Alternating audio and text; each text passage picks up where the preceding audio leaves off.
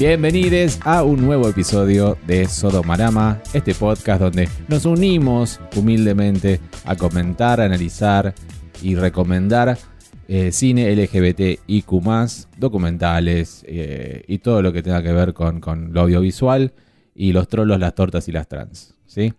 Mi nombre es Axel Frixler y aquí estoy con Pablo Tawada. Hola, Alex. Alexis, ¿cómo estás? Bien, ¿vos? En- ahora bien, pero tuve un día difícil, Sí, día mentalmente difícil. porque yo tengo algunos issues de salud mental y hoy tuve un día... No todos los días se puede estar bien, por más que uno que esté en tratamiento, medicado. eh, hoy no estuve tan bien, pero bueno. Pero Eh, ahora estás bien. Ahora estoy bien. Por eso tengo voluntad de grabar. Bueno, me parece muy bien y ¿Qué eso vimos? vamos a hacer. Queridos oyentes, vimos una película muy pequeña, muy hermosa, eh, argentina y que la verdad recomendamos mucho, mucho, mucho. Y es Esteros, película eh, del año 2016. Creo que 2016. Sí, técnicamente, 2016. técnicamente es el 17, pero bueno, 2016. Eh, escrita, perdón. No está escrita, pero está dirigida por, eh, por Pau Curoto, protagonizada por, lo tengo acá también, por Ignacio Rogers y Esteban Masturini en el dúo Sí. protagónico. Eh, y eh, transcurre en Paso eh, De los libres. Paso de los Libres en provincia de Corrientes, en los famosos esteros, en los esteros que da ti- nombre de la Liberá. película, los esteros de Liberá. Y cuenta la historia de dos personajes, de Matías y de Jerónimo. Matías y Jerónimo eran amigos en la facultad, perdón, en la facultad que estoy diciendo. Eran amigos en la... ¿Estás bien? ¿Te ayudo? Porque me, me, me, me descoloqué. Me ¿Qué descoloqué. pasó?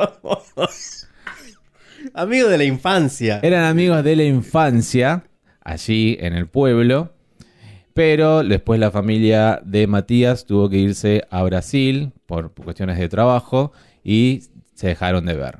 Matías vuelve al pueblo, Vuelve ya adulto, ¿no? ya adulto exactamente, encarnado por Ignacio Rogers, con su novia, y se encuentra de vuelta con Jerónimo y renacen las chispas de ese amor, eh, digamos, adolescente, ¿no? Claro, am- amor. Bueno, Preadolescente. sí, verán púberes. eh, amor, eh, no sé cómo se podía llamar. Había un amor de amistad, ¿no? Claro, claro. Y esa amistad ya de chiquitos empieza con las hormonitas ya a explotar en el cuerpito y ahí experimentan cosas. Como creo que hicimos todo, ¿no? Absolutamente. Yo no, en realidad, ¿No pero no, no, no tenía muchos amigos yo por eso. Pero vos sí, todos. sé que sí. Pero yo no tenía muchos amigos, entonces no pude experimentar tanto. Em, eh, ¿Por dónde querés seguir entonces? Bueno, el- la historia va y viene, ¿no? En el tiempo. Nos muestran a modo flashback la- las, estas, estas experiencias de la infancia.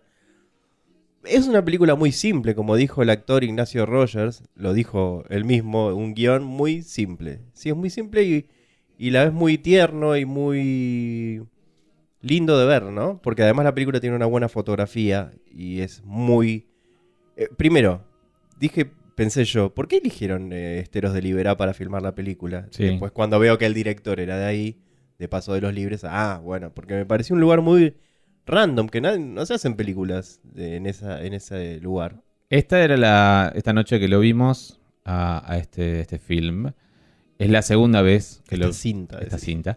Es la segunda vez que la veo. Yo la primera. Vos la primera, la primera me ha gustado mucho y la verdad pues, la vi como al pasar, no con vistas de comentarlo en el podcast ni nada, pero lo llamativo además es que tiene muchos fans online esta película, tiene muchos fans de habla hispana eh, fuera de acá de Argentina, o sea, me llamó mucho la atención que los videos que vimos eh, sobre entrevistas y sobre qué sé yo, los comentarios abajo son un montón y, todos, todos dicen que la todos dicen la palabra hermosa. Porque realmente es hermosa Sí, la película. Es muy linda de ver. Este. mm, Y, Visualmente, quiero decir, ¿no? y además, vi como historia. videos, viste como cuando hacen los.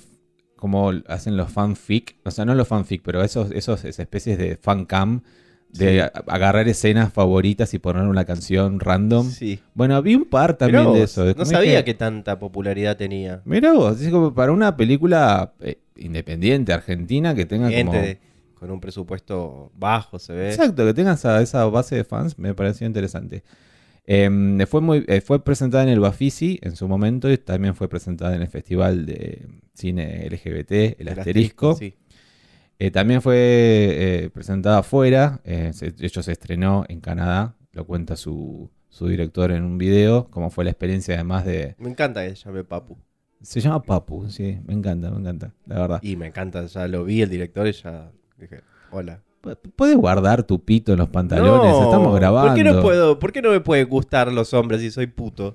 Pero- gustó, muy lindo. A, a mí, para mí, gusto es muy lindo. Porque no quiero herir susceptibilidades, porque después, después vienen con las ofensas. Ahora uno no puede decir que alguien es lindo. Bueno, a mí me parece lindo. Mira, tantos años, como te dije antes, tantos años nos reprimimos de decir que tantos hombres eran lindos. Sí, ahora que no puedo decir, che, que Podemos me gusta, decirlo, somos me grandes, gusta, por lindo. favor. El director es lindo, los dos Los actores, de esta película. El actor Ignacio Rogers, que yo ya lo tenía de otra ficción, que ya cuando lo vi en esa ficción me enamoré. Y están, tienen muy buena química, eso me gusta de los actores. sí. No sé si, si opinás igual que yo. Sí, pienso igual, les creo mucho y todo lo que los hacen. niños están re bien casteados.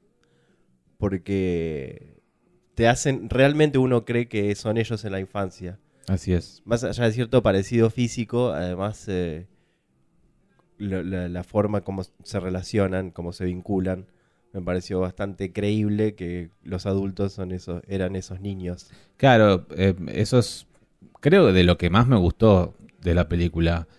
Em, porque, como vos decías, está contada en estos dos, en estos dos eh, eh, tiempos, digamos, en estas dos épocas en, la historia. Cuando ellos son chicos, que tienen entre 12 y 13 años, y después cuando ya son grandes y, se reencuentran. Y es muy difícil a veces para producciones grandes que vos te creas que ese niño es el adulto. Sí, viste después. que es difícil lograrlo y muchas veces decís, che, tenían tanto presupuesto y no, no encontraron unos pibes que se... Pasa mucho eso. Y Sí. acá, la verdad, eh, creo, no hace falta aclarar incluso quién es cuál, porque ya sabés que Ya sabes están- quién es quiénes son. cada o sea, cual, es verdad. Muy bien casteados. Muy bien y, casteados. y lo loco también que los chicos sean de, de ahí, de locales, de Paso de los Libres. Tal cual. O sea, La tenés que, que sí. encontrar dos actorcitos De esa edad, de esa edad bueno. y lo- los encontraste ahí localmente.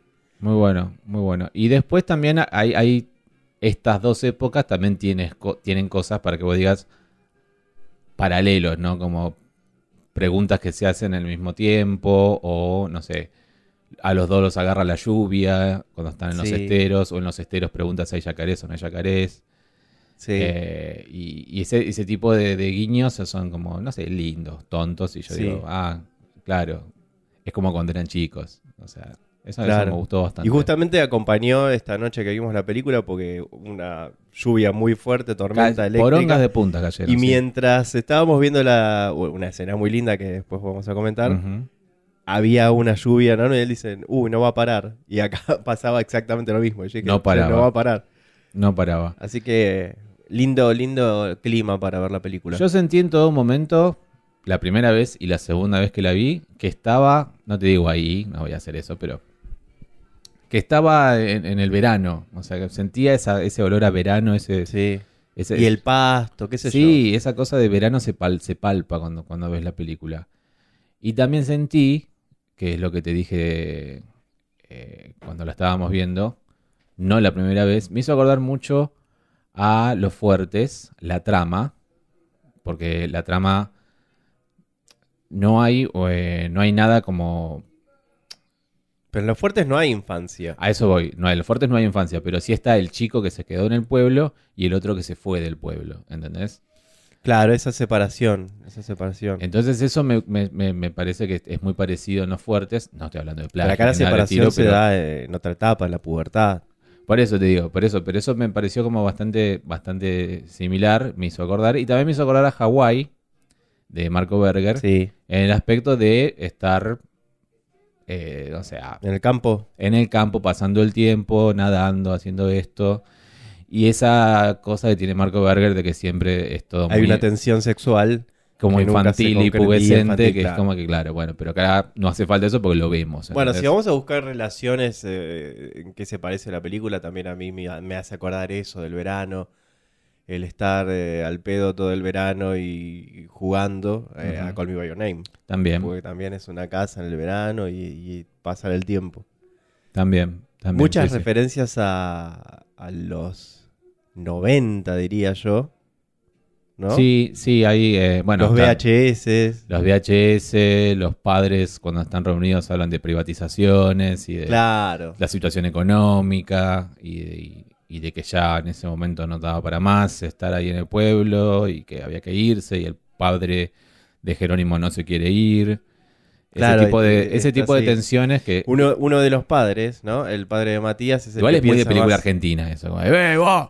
¡Eh, vende patria! ¡Va, aguante la patria! Y sí, esa, esa dicotomía siempre pasa en las películas argentinas con el tema Siempre. de la economía, sobre todo, que siempre es un tema para nosotros.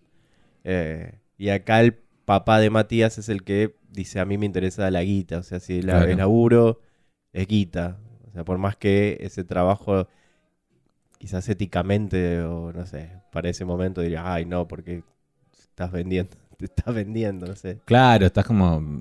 Te bueno, estás, te estás vendiendo por la son- plata, estás son- dejando el pueblo. Esa cosa, esa cosa de. de, de- eso, en eso me pareció a los fuertes, ¿entendés? Me pareció esa cosa de estás dejando una vida que es tranquila.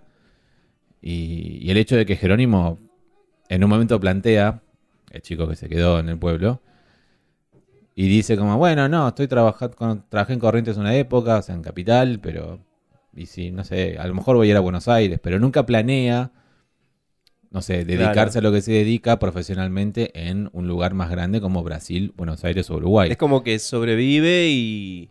Sabe que siempre va a estar ahí. Claro, y eh, como dice en un momento, y los esteros tiran. Claro. O sea, y se nota que es su ámbito, su lugar.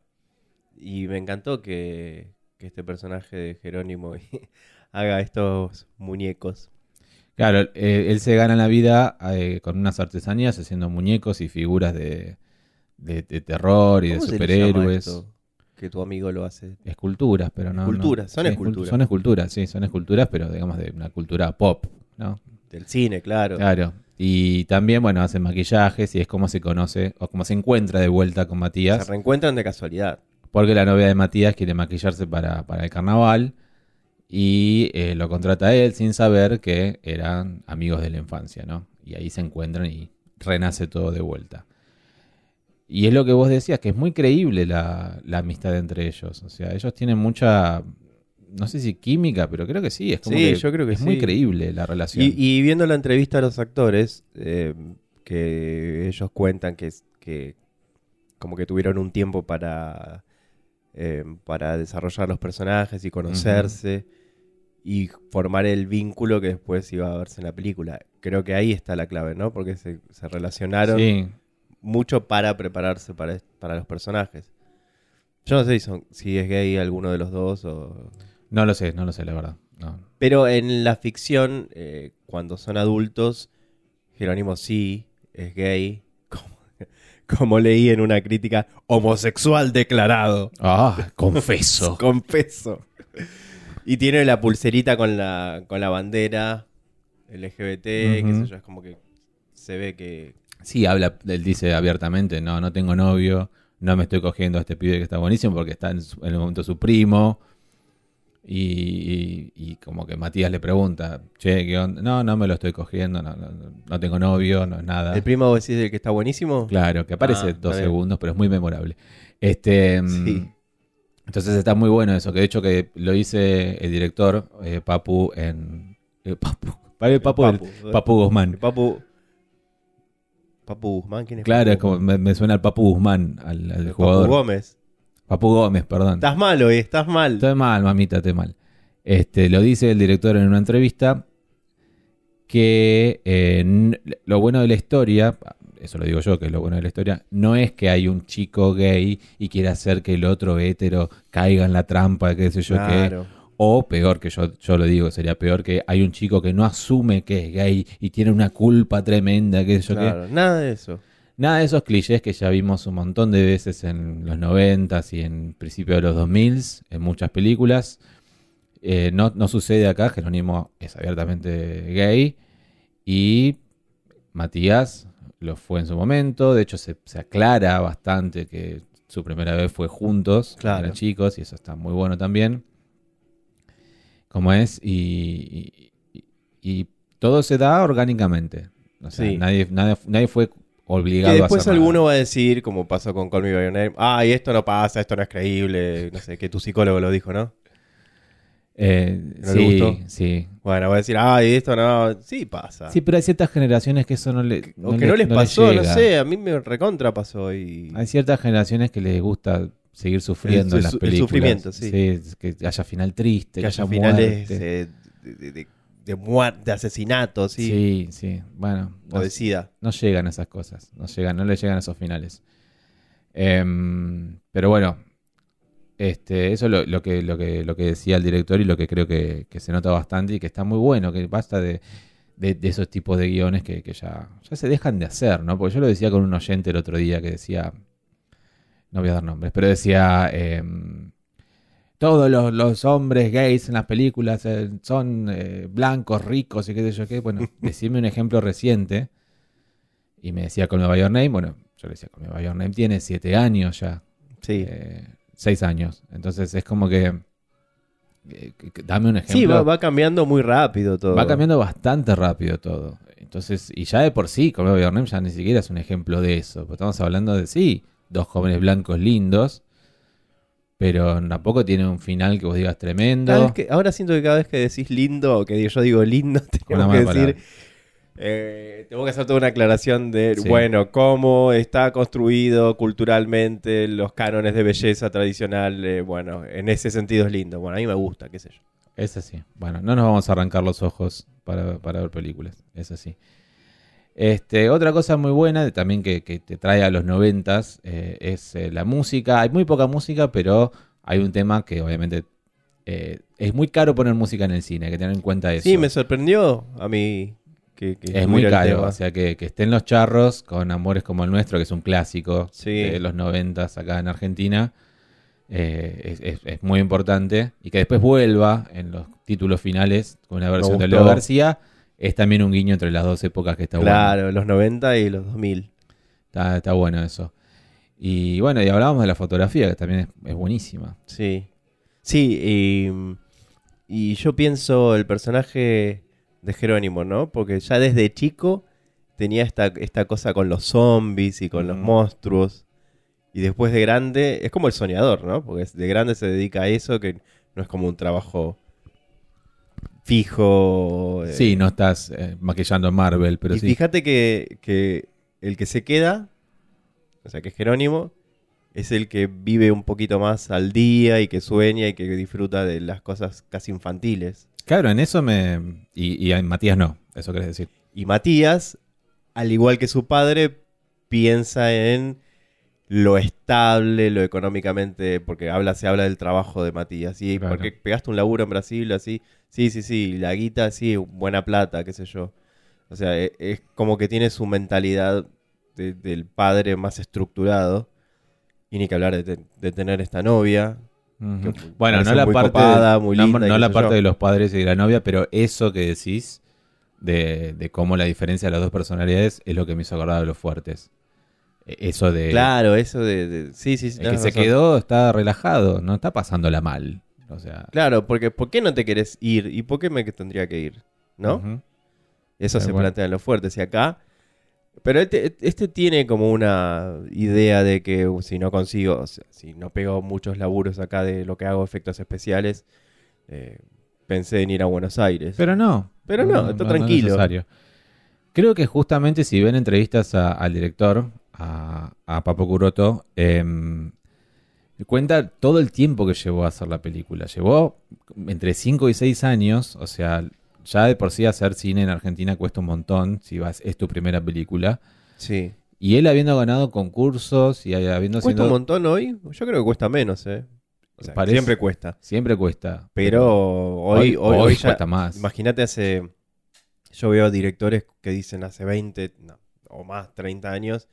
Lo difícil que era porque era eh, presupuestariamente imposible, porque la película, el film era caro, los negativos, toda esa, esa cosa que hoy está mucho, con la tecnología como avanzó, está mucho más accesible.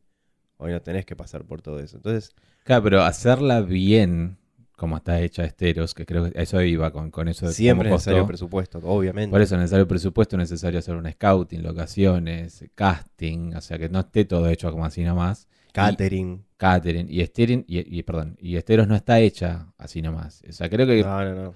la hicieron bien y hacerla bien lleva este tiempo, lleva a hacerla seis años, eh, porque es todo a pulmón cuando el cine es independiente.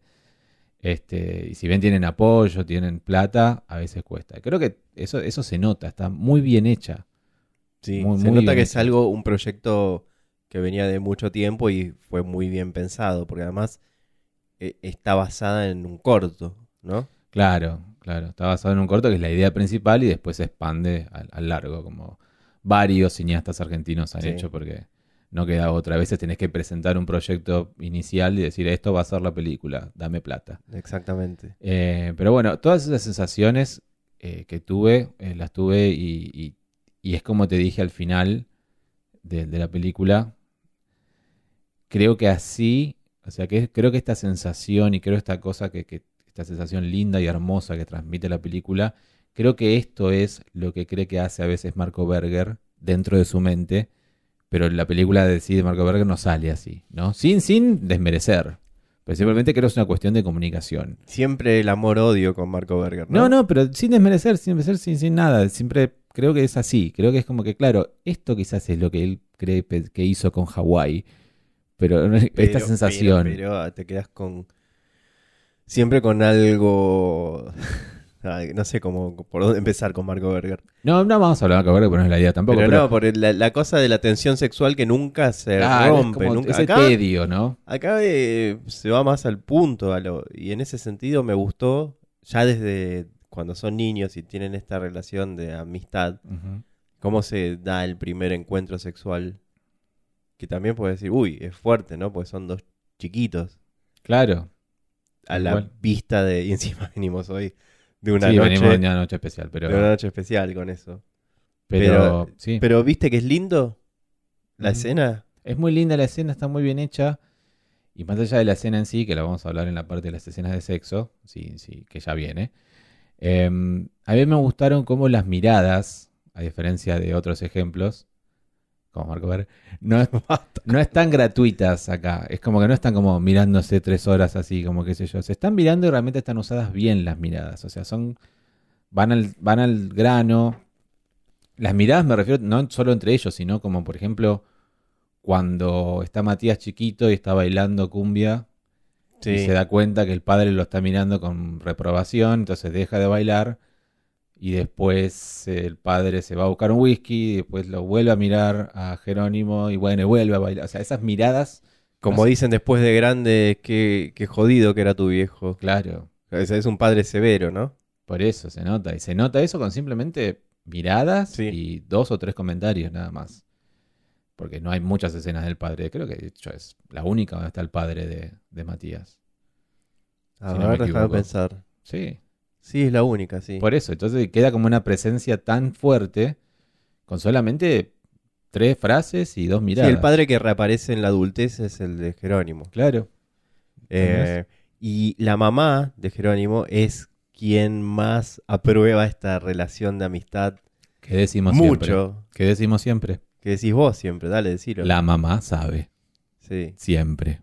Y acá no, no solo aprueba, sino que lo, lo- lo mira con, con ternura es- esta relación Sí, sí, de sí. amistad que es como son unos chicos muy amigos, pero se, tocan mucho. Se toca, se- hay algo más y la mamá sabe. La mamá sabe y no le preocupa y al contrario, como vos decís, Le saca un montón de fotos. Claro, Como sí. que. la mamá sabe. La mamá sabe. Pasamos a las escenas de sexo. ¿te A parece? ver. Me parece. Estoy viendo los minutos, porque siempre nuestro podcast dura Bueno, fíjate. 40 minutos. ¿Te ¿no? parece bien? Sí, estamos bien, sí. Estamos bien. Pasa que la película también es, es muy simple. La película es que- muy compacta. Y, Y es cortita perfecto, también. sí, Una hora veintitrés creo que dura. claro. Em, pasamos a las escenas de sexo. Hablemos primero de ellos con su primera vez, cuando tienen 12 años, Matías y Sí. Jerónimo. Em, es muy linda. Sí. Vos decías que es muy linda. ¿Querés Sí. desarrollar? Eh, es. eh, Elaborate on that. No. ¿Qué te puedo decir? No, claro, porque están durmiendo cada uno separado de una cama, eh, cada uno en una cama, y el, uno de ellos, que es Matías, tiene frío, aparentemente. Yo no le creo que tenía frío, yo que- que creo que quería estar en la cama con el otro. Eh, Entonces le dice, vení, tenés frío. eh, y hay como unas se da caricias, vuelta, yo, se da vuelta, y ahí ya mete la mano. Sí, lo que vemos es una. Sería una masturbación. Una paja cruzada Una paja sería. cruzada entre ellos. Bastante, muy sutil, bastante, muy bien, o sea, muy bien retratada y muy bien. o sea, con respeto, obviamente, porque estamos Claro, hablando de son menores menores, de edad. sí.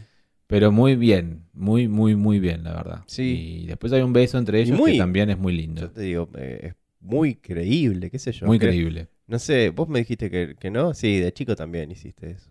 No, yo no hice eso de chico. Y con tus compañeritos vos me contaste una Pero ya tenía ahí. 16, ya era como. Ah, eras más grandecito. Sí, ya era grande, ya no tenía 12. Una No, orgía era eso. no, no, no, no fue una orgía.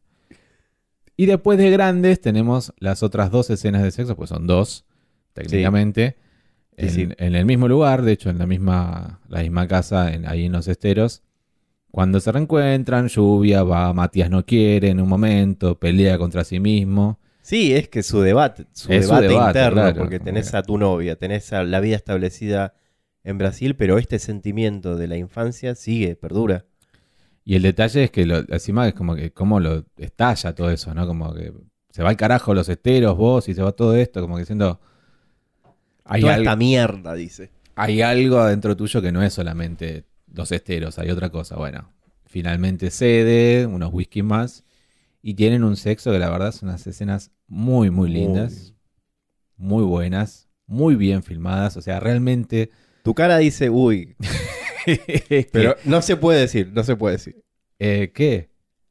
Que, que, que son estéticamente muy No, agradables son a la muy vista. lindas, son muy excitantes también. Incluso es como que te, te- te- te hace agradecer por. O sea, realmente tiene que haber directores putos filmando escenas de sexo Sí. entre putos, directoras mujeres, lesbianas, filmando, si es necesario, escenas de sexo entre mujeres. O sea, realmente nadie sabe hacerlo mejor que un varón puto y contar la, la escena como debe serlo. O sea, Sí. Que es lo que la dije también. representación más creíble. que es lo que dije también de un rubio de Marco Berger, si lo pueden escuchar en nuestro episodio sobre un rubio, es lo que dije también.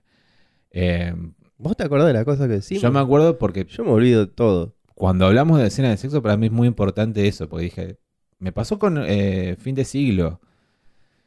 Eran muy malas y yo no puedo creer que sean tan malas. Y por eso era la decepción. O sea, si Lucio Castro es realmente gay, ¿por qué dirigió tan mal escenas de sexo? ¿Entendés?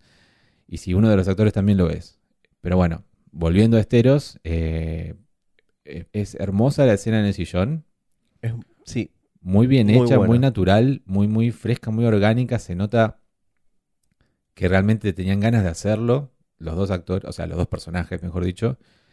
Eh, se, ha- o sea, hablan en el. Porque eso, eso pasa, esas cosas Eso que pasa, pasan, o sí. sea, se habla cuando estás haciendo eso. Se hacen esas cosas, no se hace un ritmo bruto. que No. ya saben, oyentes, que odiamos eso. Sí.